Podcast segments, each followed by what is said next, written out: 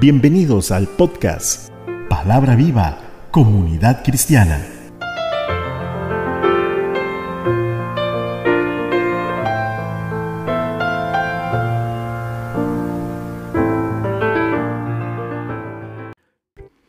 Gracias por permitirme presentarte un mensaje de poder para que puedas realizar cambios sustanciales que te ayuden a entender el plan y propósito de Dios para tu vida. Derrame, Señor, sobre nosotros sabiduría y entendimiento para conocer correctamente tu palabra y ponerla por obra. Te lo pido, Padre, en el nombre de Jesucristo.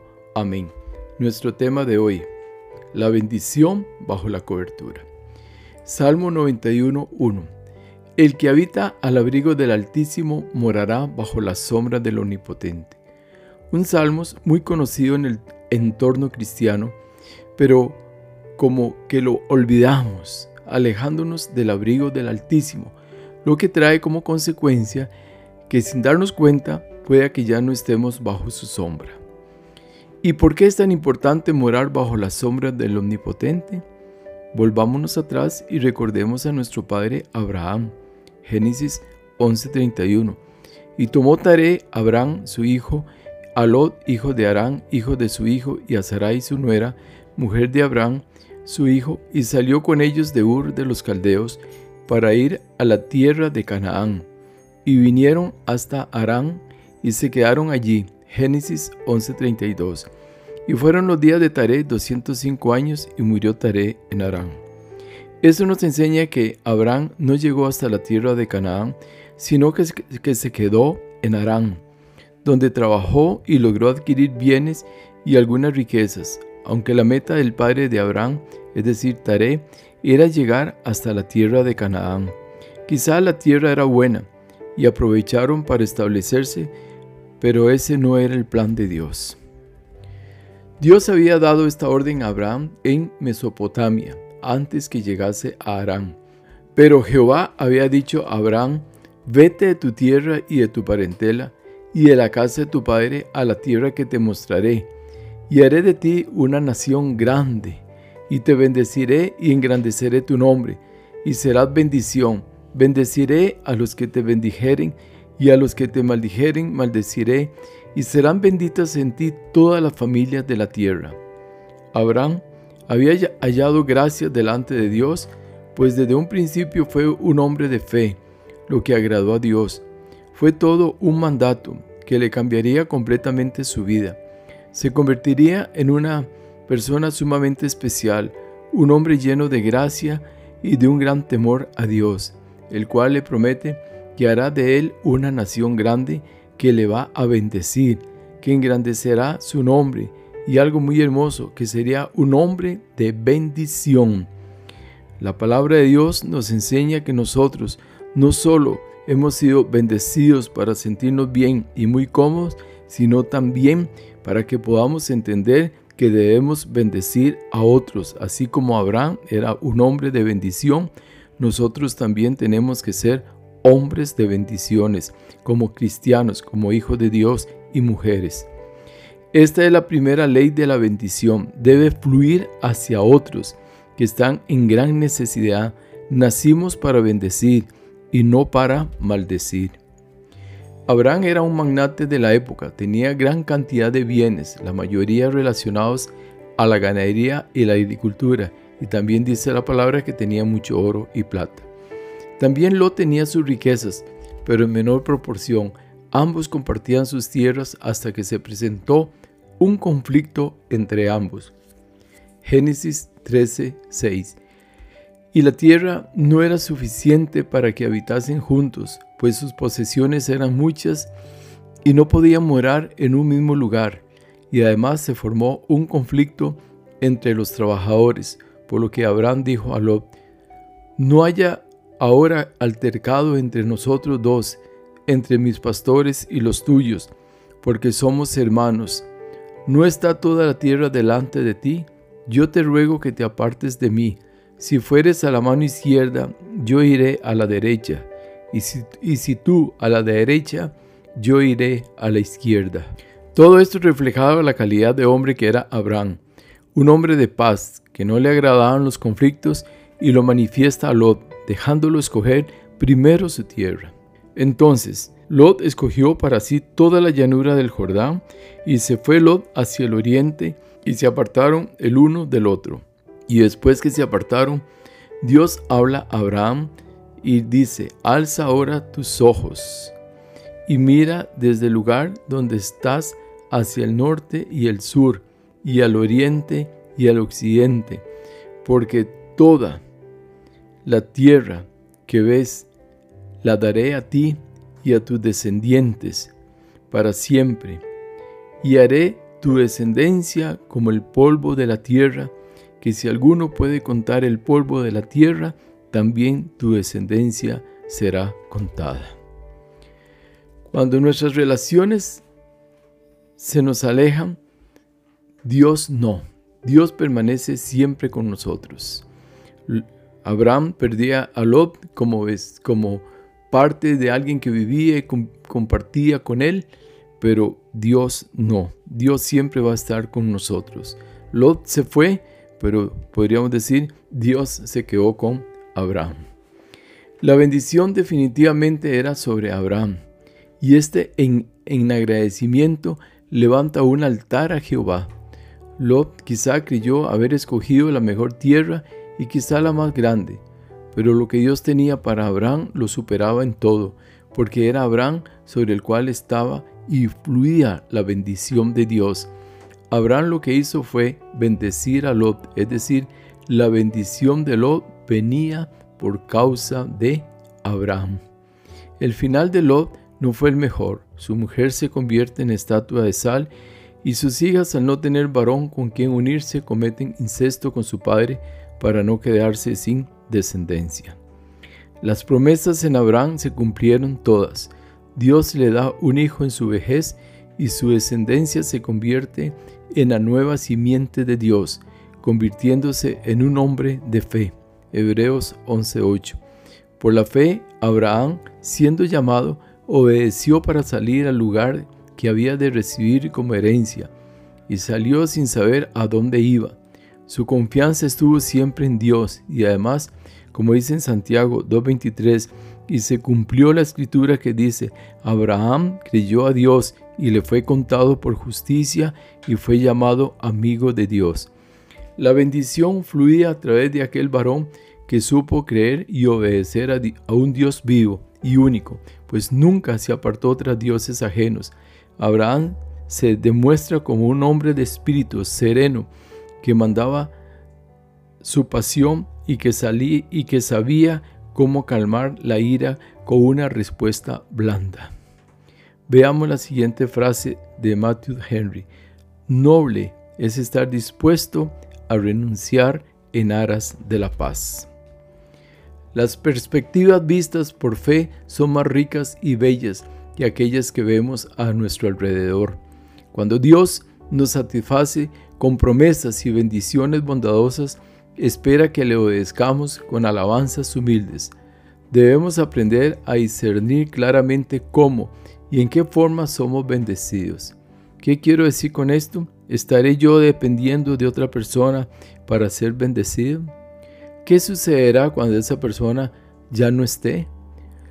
Dios nos enseña en su palabra que para, que, para ser nosotros fuente de bendición y no depender de otros, debemos de aprender a someternos a Él en cuanto el hacer su voluntad y guardar sus mandamientos.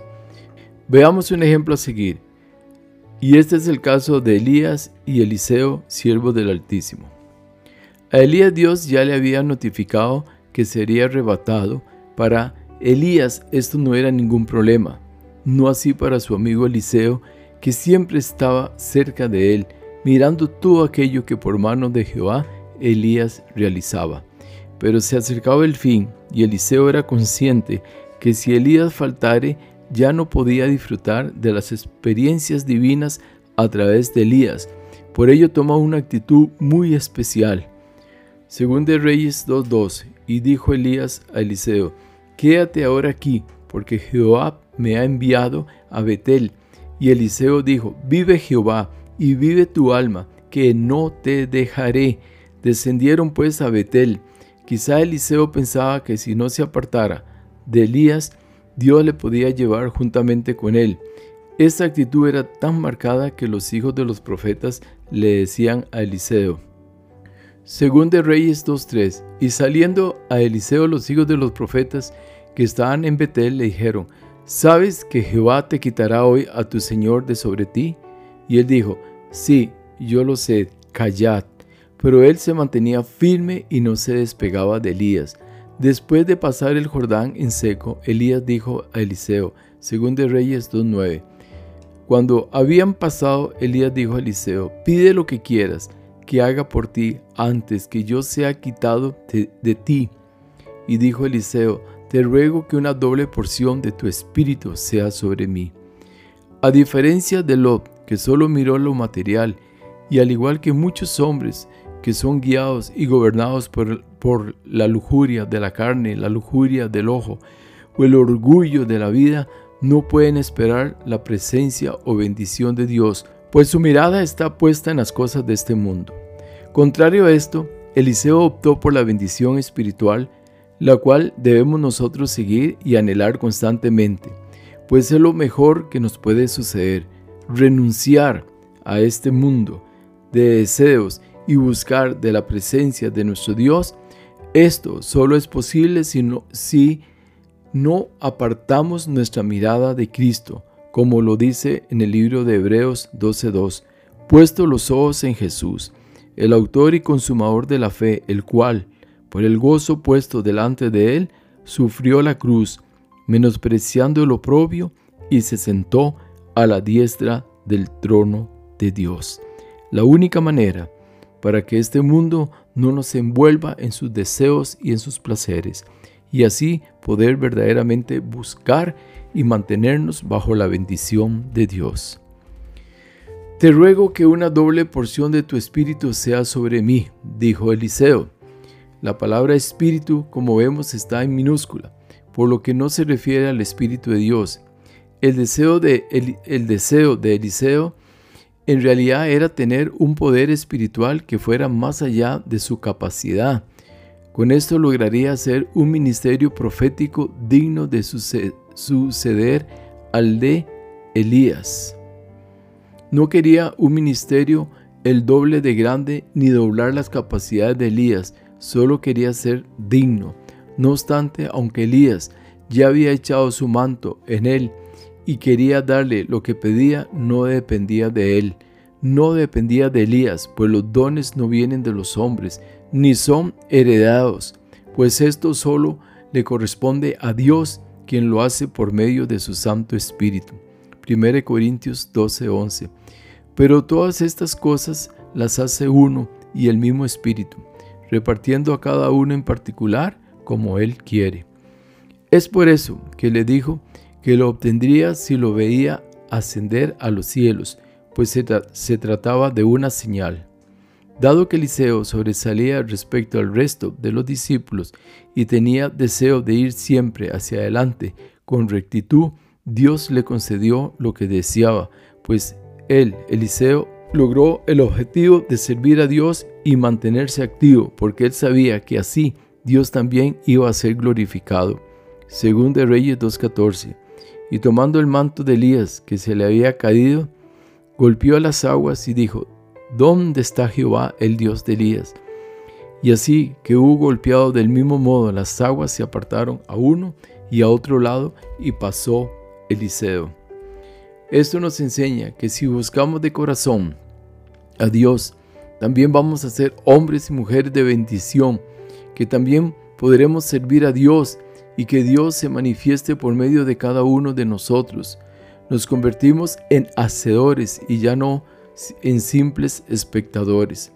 Eliseo ya no miraba los milagros de Elías, ahora era él que los podía hacer, ganándose así el respeto de los hijos de los profetas. Como dice 2 Reyes 2.15, viéndole los hijos de los profetas que estaban en Jericó al otro lado, se refiere al otro lado del río Jordán, dijeron, el espíritu de Elías reposó sobre Eliseo, y vinieron a recibirle y se postraron delante de él. Cuando el mensaje del Evangelio llega hasta los corazones de los hombres, es fácil ver grandes cambios en el comportamiento de familias y, por qué no, hasta pueblos y países donde la maldad ha sido apartada para dar lugar a la gracia redentora, a la justicia divina, donde el nombre de Cristo es grandemente glorificado para su propia alabanza. Y no hagamos como Esaú, que no solo despreció su primogenitura, sino que la cambió por un plato de lentejas, lo que le trajo como consecuencia el que perdiera la bendición de su padre Isaac. Hoy día hay muchos así, que viven despreciando las bendiciones del Señor, las cambian por cualquier cosa. Y cuando Dios fluye en nuestras vidas y mantenemos nuestro temor a Jehová, podemos hacer que nuestras bendiciones sean extendidas a los demás. El Salmo 112.1 dice, Aleluya, bienaventurado el hombre que teme a Jehová y en su mandamiento se deleita en gran manera. Primero que nada somos dichosos, felices, llenos de su gracia, como resultado, como lo dije anteriormente, por buscar la verdadera bendición, la bendición espiritual, la que trae prosperidad en todo. ¿Y qué dice más en este Salmos? Y su descendencia será poderosa en la tierra, y la generación de los rectos será bendita. Dice, bienes y riquezas hay en su casa, y su justicia permanece para siempre.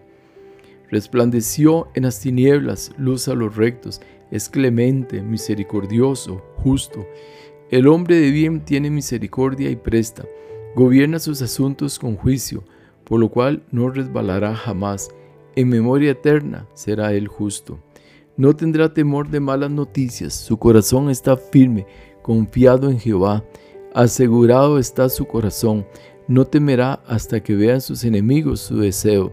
Reparte, da a los pobres, su justicia permanece para siempre, su poder será exaltado en gloria. Lo verá el impío y se irritará, crujirá los dientes y se consumirá, el deseo de los impíos perecerá. Oremos. Señor Dios de gloria, enséñanos y ayúdanos cada día a buscar de tu presencia con el objetivo de ser hombres y mujeres por los cuales tú, mi Dios, puedas derramar así de tu bendición para que cada uno de nosotros podamos ser también de bendición a otros. Enséñanos al igual que Eliseo a ser decididos y firmes hasta que alcancemos en nuestras vidas el propósito santo que tú, mi Dios, tiene para cada uno de nosotros y que nuestro temor por ti nunca deje de ser. Todo esto lo pedimos en el nombre de Jesucristo, tu Hijo amado. Amén. No olvides estar compartiendo este mensaje. Les habló su amigo y servidor José Alberto Delgado desde el hermoso Valle Santa María de Ota, San José, Costa Rica, América Central. Hasta la próxima semana, si Dios lo permite. Bendiciones. Amén.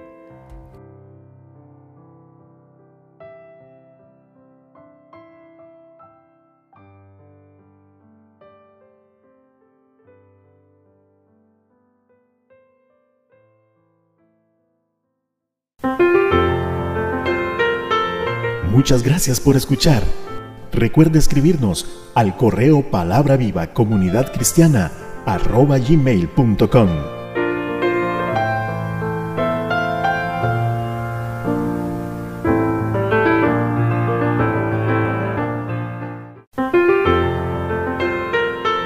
Palabra viva comunidad cristiana.